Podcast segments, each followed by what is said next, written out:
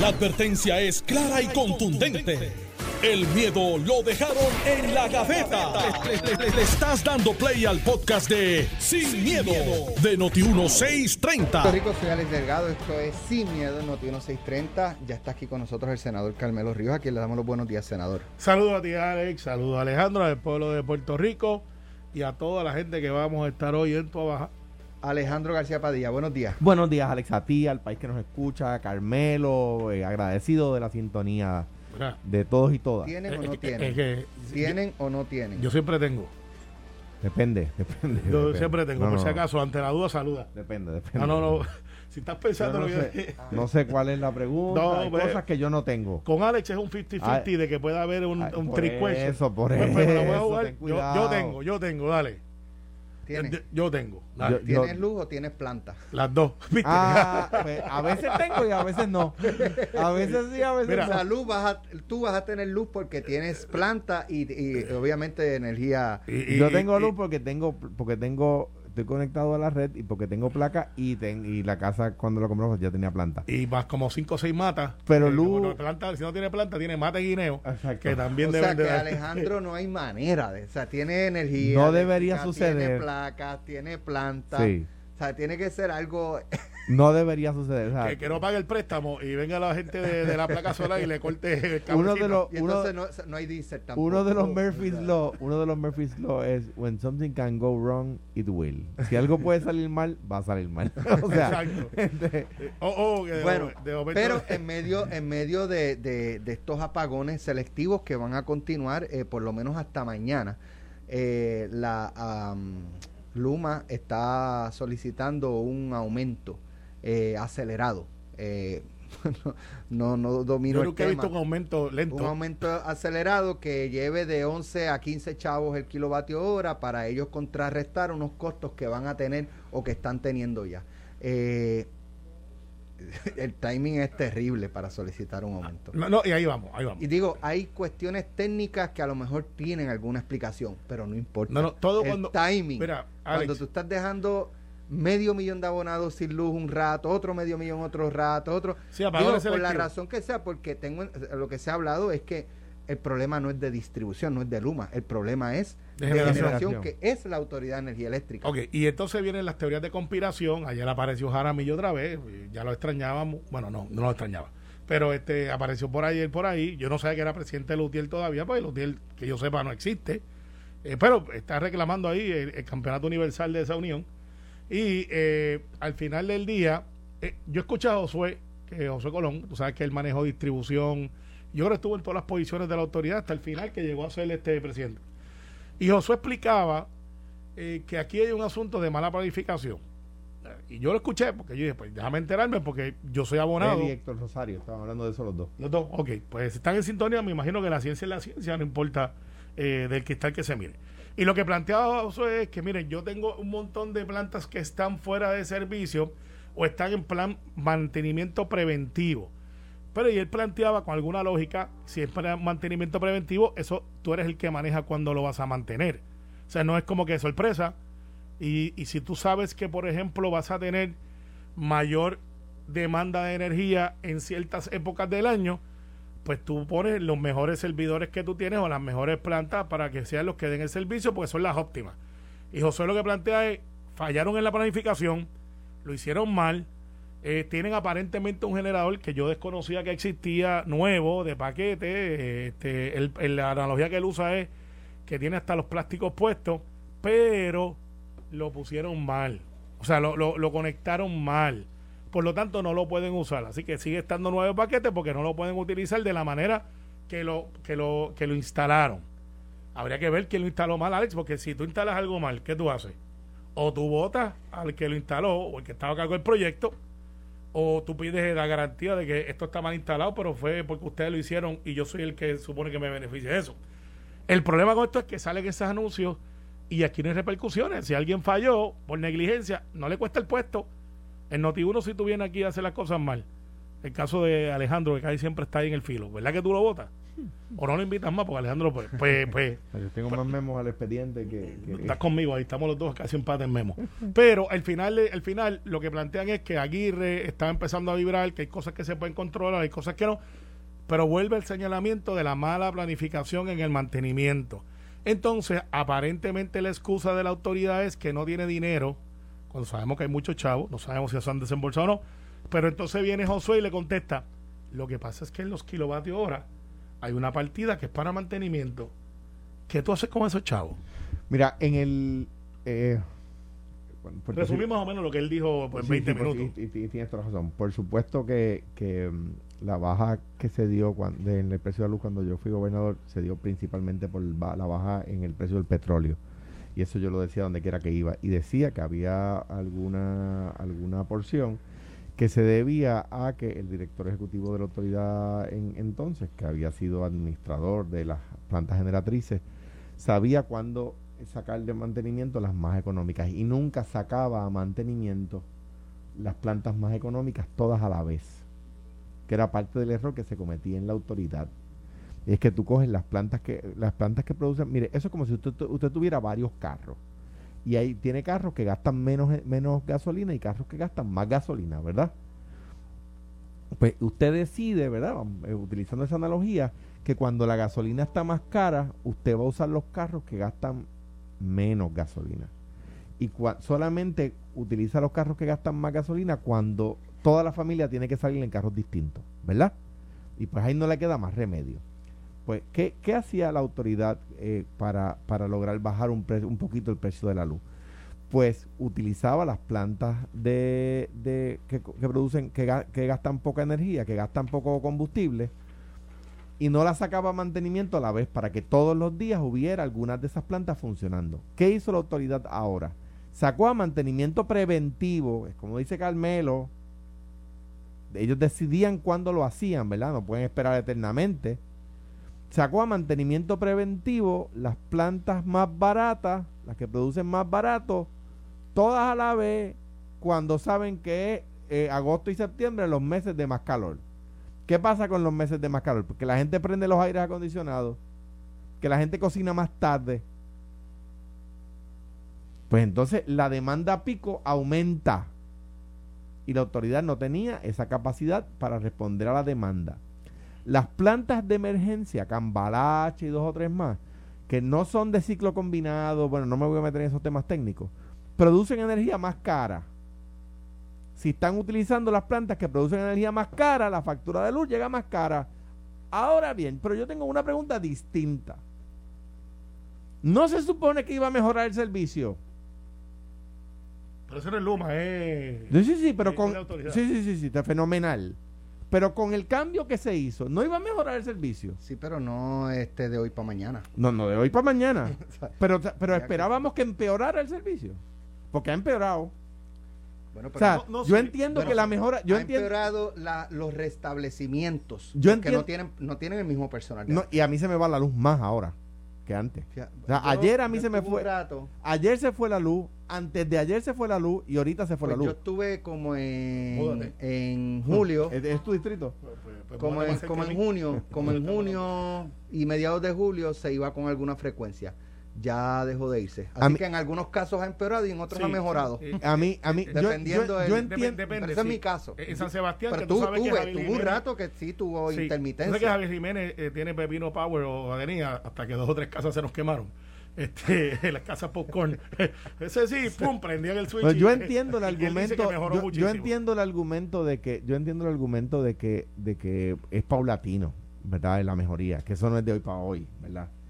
Eh, y eso lo entiendo, pero me parece a mí que que eh, eh, de nuevo y esto no es una crítica al gobierno, no puede serlo. Si yo singularizara la responsabilidad en la autoridad de energía, entonces sería una crítica al gobierno. O sea, el que el gobierno diga para defender a Luma, o no para defenderlo, para, eh, para decir esta no es responsabilidad de Luma, que el gobierno diga es la AEE, el, gobierna, el gobierno lo que está diciendo es, es el gobierno el problema.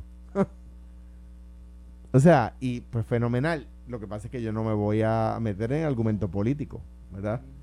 El argumento político, ah, esto es responsabilidad exclusivamente de la Autoridad Eléctrica, es un argumento en contra del gobierno. Porque quien controla la Autoridad Eléctrica del gobierno es la corporación pública. es pública, es pública. Y, Es pública. Y aún con Luma, eh, la responsabilidad siempre se cae, recae sobre el gobierno. O sea, Sie- siempre, va, exactamente. siempre va a caer en el gobierno. Siempre. Exactamente. Lo- a donde voy es a lo siguiente. Si la responsabilidad de la Autoridad de Energía Eléctrica, el gobierno tiene, eh, eh, es responsabilidad exclusiva del gobierno. Si la responsabilidad es del gobierno y de Luma, es, El compartida. gobierno, el gobierno Siempre. siempre, Mira, siempre va a tener una mira, responsabilidad. Algo de No responsabilidad. matter Bueno, bueno, porque es como las carreteras, este, si ella es estatal y, y, y- y tiene hueco, le van a echar la culpa al alcalde como quiera. Ahora, ayer me envió un, un radio escucha, y me perdona, es, que, no tengo... es que, perdóname, si el gobierno no vela por los intereses del pueblo, aunque sea con una empresa privada, ¿Quién lo va a hace? hacer? Claro. Por eso, por eso, eh, mira, ayer me envió algo, una propuesta bien, bien interesante. Yo lo había escuchado, no la entendía, y ahora cuando estaba dando lectura mientras Alejandro hablaba, entendí mejor. Hay Eso jurisdicciones su- como suele Virginia- sucederte mientras yo hablo, tú entiendes mejor. Sí, pero es porque estaba mirando otra cosa. Ah. Entonces, la pusiste en la valla. Eh, eh, Dominion Energy, que sabes que es una compañía, yo creo que ellos estaban aquí en Puerto Rico. O, o ellos están todavía en Puerto Rico. eh, con, los, con, los, con, los, con los contadores. Mira, mira qué interesante esto, Alex. Ellos cogen y dicen, este, los primeros 10 mil clientes, esto es en Virginia, eh, que se apunten en lo que se llama Smart Meter, tienen tres rates diferentes en tu casa para, para la luz. Y, y mírate esto que interesante. Ellos vienen y te dicen, tú te pones en el plan y dice, yo quiero estar en el Smart Meter. No es que te cortan la luz mientras tú dices, este, dice, yo quiero estar en el Smart Meter y ellos tienen tres rates. Y lo tienen por meses y por demanda. Y mira qué interesante está esto. Por ejemplo, on peak, que es el tope, cuando está todo el mundo prendiendo aire, estufa, televisión, para verte ahí en pelota dura y esas cosas, pues te van a cobrar a punto .22 chavos el kilowatt. El, el kilowatt.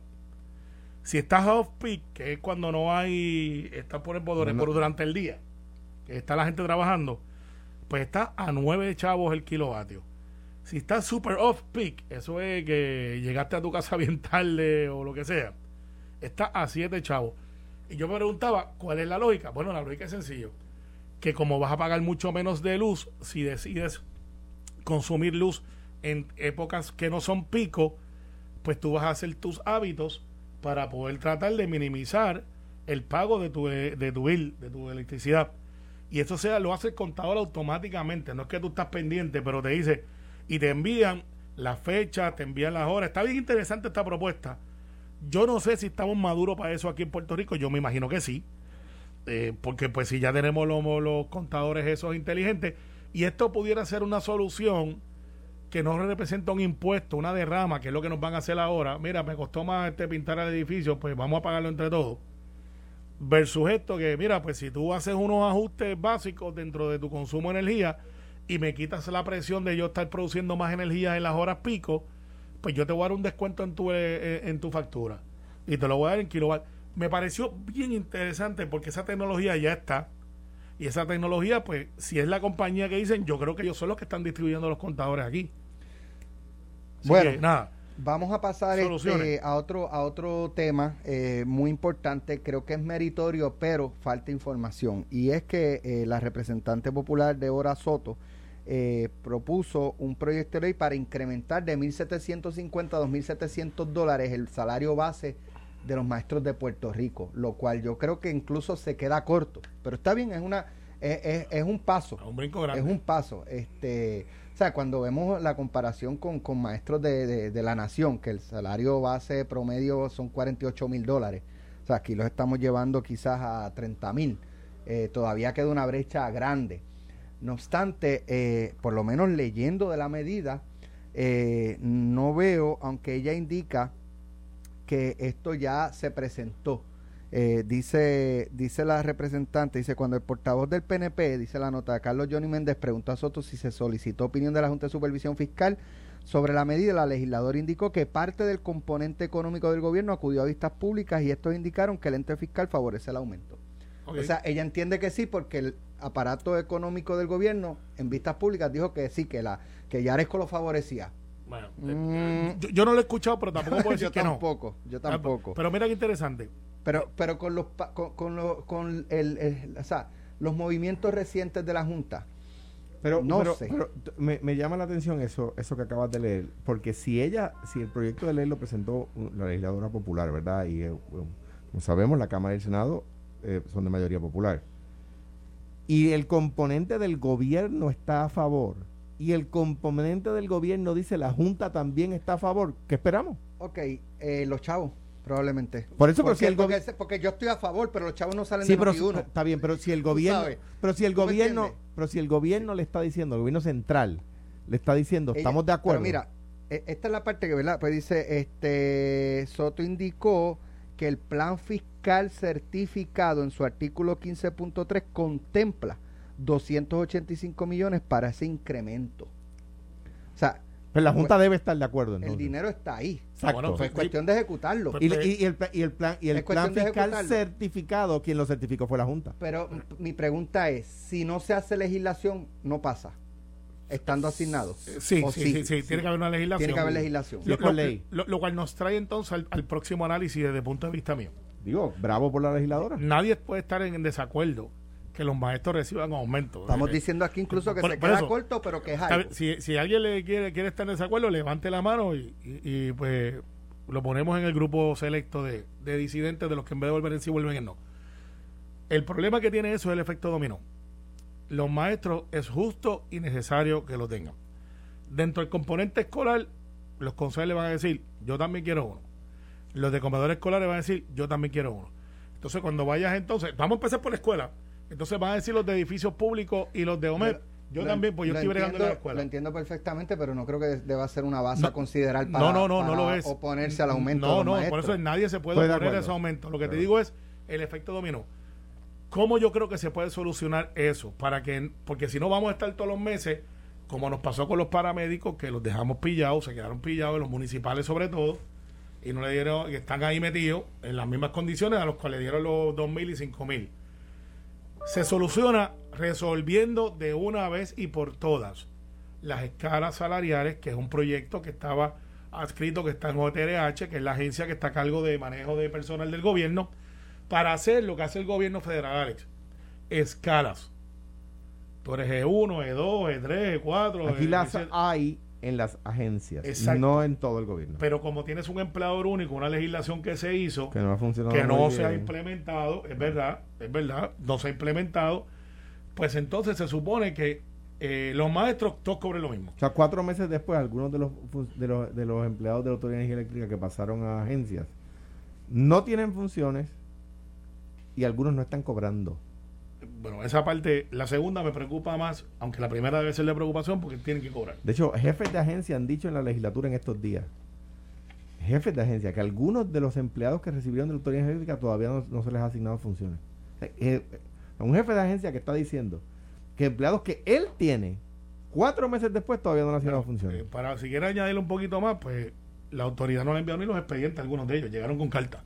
Los expedientes todavía están en la autoridad. Pero- Pero no necesitas el expediente para darle funciones. Sí, pero, pero sí, sí, no. Sí, te comprendo, no. sí, te comprendo, porque muchos Mira. llegaron con unas cartas donde decían, yo me dedico a ser ingeniero. Está bien, pero, tú Pero en el expediente tú no sabes si es un ingeniero con licencia, si es está esto, bien, lo pero, pero no, no necesitas para darle funciones. Bueno, Mira, lo que pasa es que tenemos tiene que- ¿no? Tenemos que ir a la acuerdo pausa. Pero déjame acuerdo. comentar de lo del, de lo de, bien, bien brevemente, de lo, Vale. de, lo, de lo de los de los, ma- de los maestros. Bravo por Deborah Soto, eso es Panties de Libertad, muy bien dicho. O sea, es el lema del partido en el que ella corrió, en el que yo milito. Eh, como dice Alex, no hay razón para oponerse si el dinero está. Y esta vez no lo dice solo la legisladora, lo dice el gobierno central, que es controlado por otro partido, y está en el plan fiscal. Si- siendo esos tres elementos correctos, como dice Alex, falta información, pero teniendo esos tres elementos, nada lo debe impedir. Eso es así. Bueno, Bueno, pues muy bien por los Mira, maestros. tenemos que, Vamos Muy a bien ver. para los maestros. tenemos que ir a la pausa, eh, pero antes queremos felicitar a Kevin que cumple 17 años en Ah, el día de hoy, bien. así que le enviamos un abrazo Un gran abrazo. a Kevin y Sí. anunciamos que eh, le hace falta una planta por casualidad en estos días. Alejandro se le está yendo la luz. Y todo el tiempo. 30 Le pesos de ga- gasolina Comax. 150 con la planta. Ah, con la planta. Sí, pero con por la planta. participar. Pero no. por participar e inscribirse, ya de hoy se lleva 30 pesitos de, De gasolina. de gasolina. Así que con eso regresamos luego de la pausa. No se pueden despegar de Notiuno si usted se quiere inscribir para el sorteo que va a ser este viernes, donde vamos a regalar la primera planta eléctrica de AKM Power System y 30 dólares hoy, 150 el viernes de gasolina Ecomax. Regresamos en breve. Estás escuchando el podcast de Sin, miedo, de Noti1630.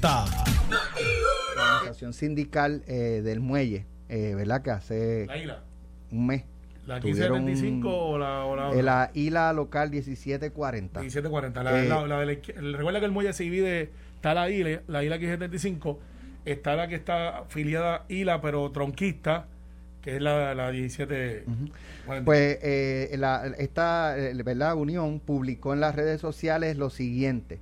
La descarga en el muelle detenida otra vez. Información es que descargarán un barco a la vez el muelle lleno de contenedores y Ayala Colón permanece cerrado al mediodía y no autoriza horas extra. Congestión de camiones. Eh, y yo vi esa congestión de camiones el lunes. Eh, yo estuve por allí por la Kennedy, fue un momentito, en algún momento del día. y vi una cantidad, digo, no sé si era, si tenía que ver o no, pero sí vi debajo del puente de la Kennedy una cantidad de, que yo nunca veo de camiones allí, eh, parados. Así que esto es, esto es preocupante lo que está pasando ahí nuevamente y luce que vamos a, tener el mismo, el mismo problema dentro de los próximos días. dice aquí una, una, una información relacionada, Noticel dice, varias de las principales entidades empresariales del país coincidieron ayer en su reclamo de que se revise e incluso anule el contrato que puso en manos de dos empresas el control del muelle de San Juan. Coincidieron además en que es tiempo de que el Departamento de Justicia revele los resultados de la investigación que trabaja hace dos años sobre este contrato.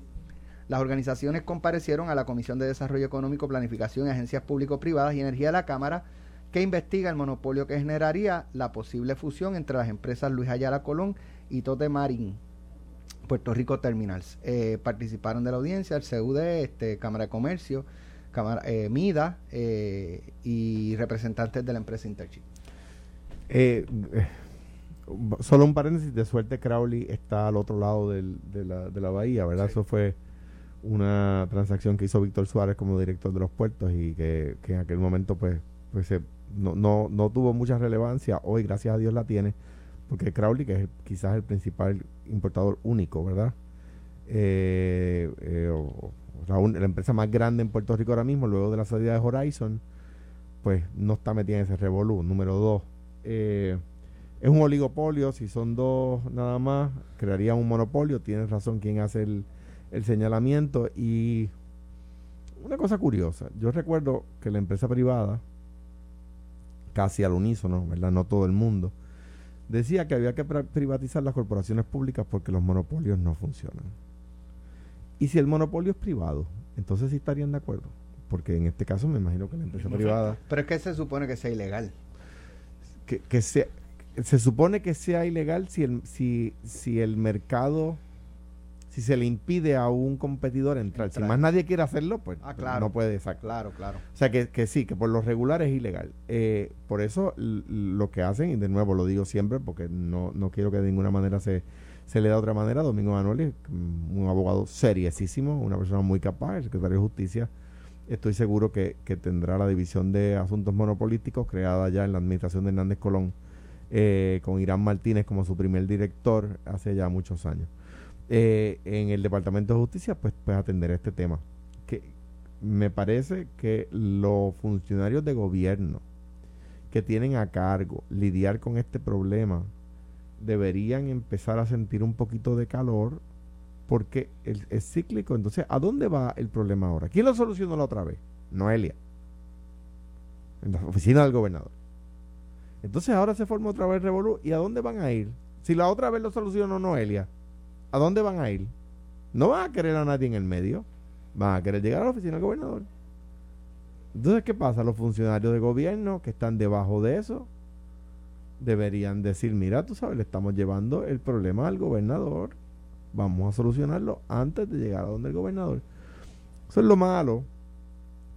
Cuando hay una, yo, yo utilicé, utilizaba la siguiente frase, le cogen la temperatura al gobernador. Cuando yo era gobernador decía eso.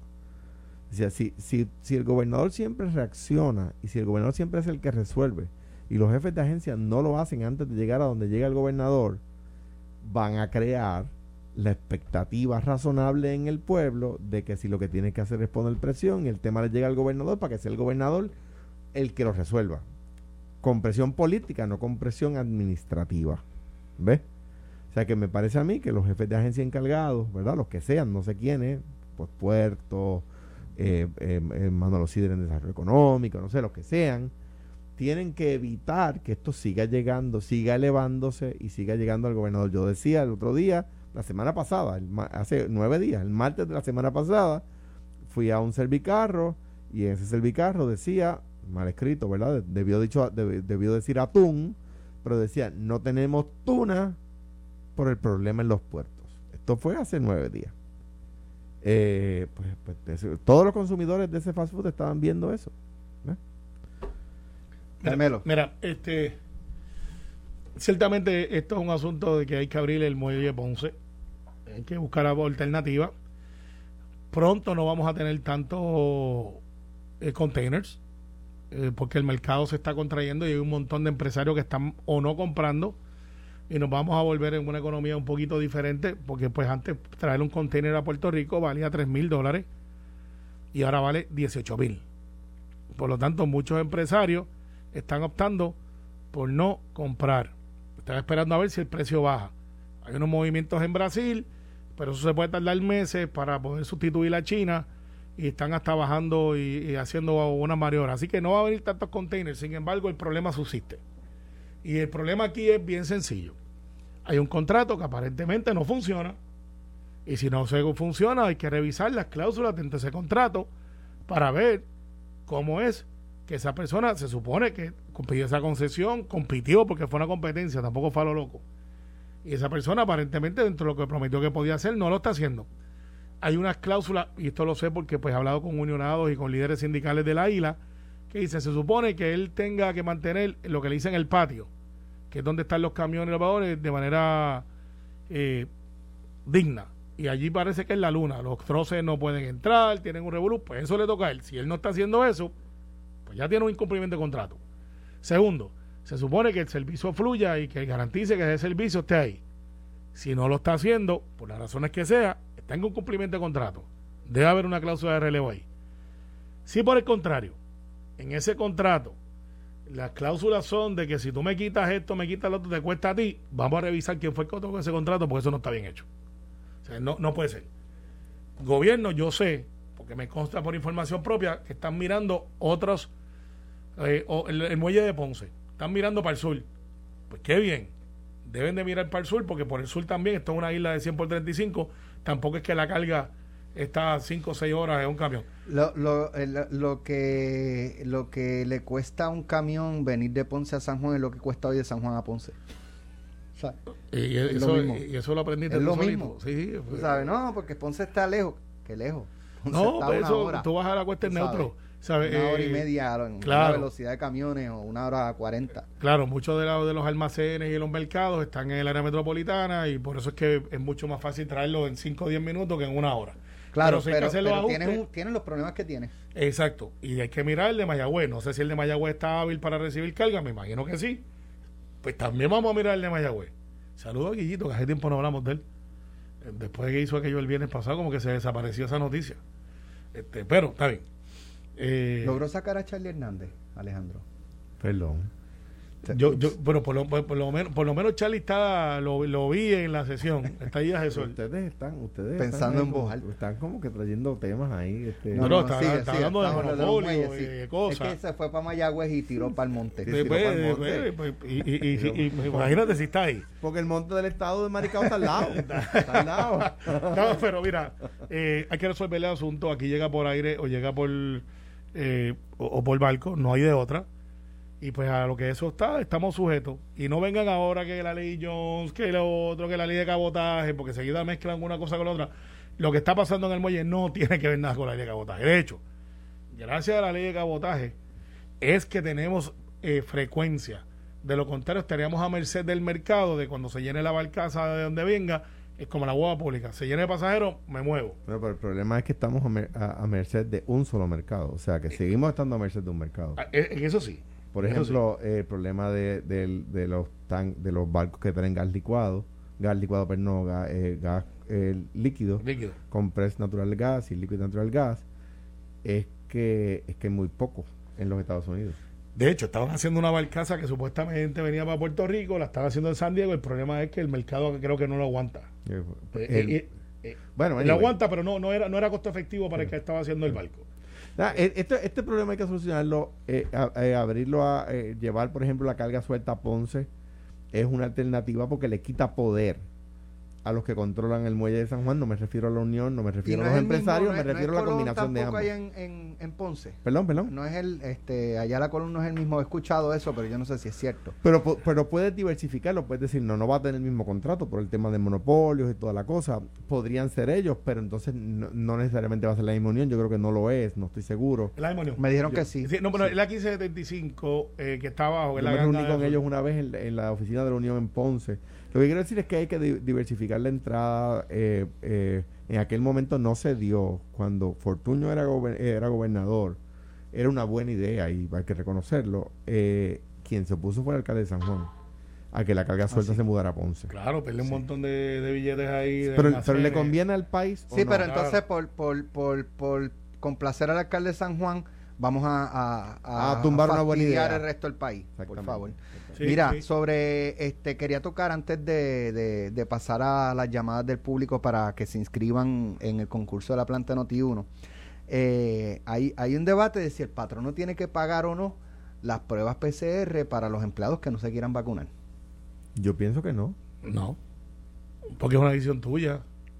Decisión Yo tuya. Tienes dos opciones, PCR o vacuna. Tú eliges, tú pagas. Yo pienso que no. Es Claro. lo que hizo Francia. Eso es lo que Francia dijo, Francia dijo, eh, eh, es lo que el presidente Macron lo dijo a sí mismo, dijo, no vamos a estar pagando los no vacu- los vacunados por los no vacunados. Y, y mira, voy a aprovechar porque ayer yo hice unas expresiones contundentes que sacaron siempre de contexto. Pues, eh, pues ahí aparentemente hay más de dos o tres. Yo dije, mira, que hay dos o tres morones que no, están por ahí sin No argumento. te sacaron de contexto, lo dijiste así. Sí, pero dije dos o tres, no Ajá. dije todos los que están quejándose. Ah. Entonces que andan los que y me refería a los que están en televisión diciendo esto, la vez, yo tengo la prueba y cuando sale la prueba eh, es una opinión de Facebook. Ajá. Eh, A eso yo me refería. Pero si usted se sienta aludido, pues, pues, está en el grupo. Ya, pero ya, ya, Eh, ya. ya. eh, es, está en el que, grupo, es que está- tira para el monte. No, no, pero es que está en el grupo. aclarar y coge a los que lo sacan y, le- y les da un azote. No, no, Y pero después es que- dice que tú y yo lo sacamos de No, contexto. porque son dos o tres. Yo dije dos o tres. Yo no dije, yo no dije todos, no todos los que vacunados. Que los terroristas lo sacaron de No, sí, contexto. porque esos son terroristas en making. Pero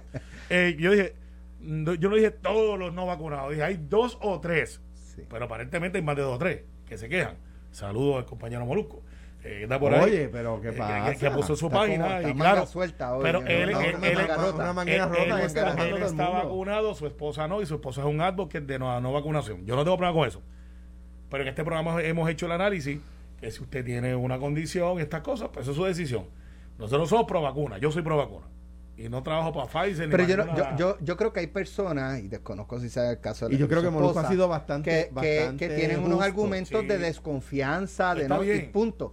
Mi, mi issue grande es con los disparateros. Por, esos son los que- dos o los tres que se oponen por, que por yo- un chip, por una conspiración de que es para controlar la, que si eh, te cambia la, o- genética. o, desintegrar pero, la pero debo humanidad. decir, por ejemplo, cuando yo dije aquí que, que nuestras abuelas no se ponían con la pip de y gracias a Dios a eso no había polio y tofi- to- toferina, etcétera, él, él lo levantó también. O sea, yo creo que él ha sido justo levantando los argumentos a favor de los que están en contra de la vacuna y levantando no, no, argumentos yo- a favor de los que están a, fa- a, eh, a favor de la vacuna. O sea que yo creo que, que él en su, ¿verdad? En su eh, poder de convocatoria que tiene, pues, pues yo creo que ha sido justo con los dos No, no, lados. fíjate, él no, él, no, él, no, él no sacó de contexto. Es la gente que dice, nos llamó a todos los vacunados. No, yo dije a los dos o tres, que ya sabemos que son más de A dos ver. o tres, eh, que están diciendo, el, pues, tre- el 30% del país no se ha vacunado, de los cuales hay algunos que no pueden vacunarse por Claro. condiciones médicas. y hay otros pues, que perfecto, pero no son los que van, los dos o tres que Y van y yo-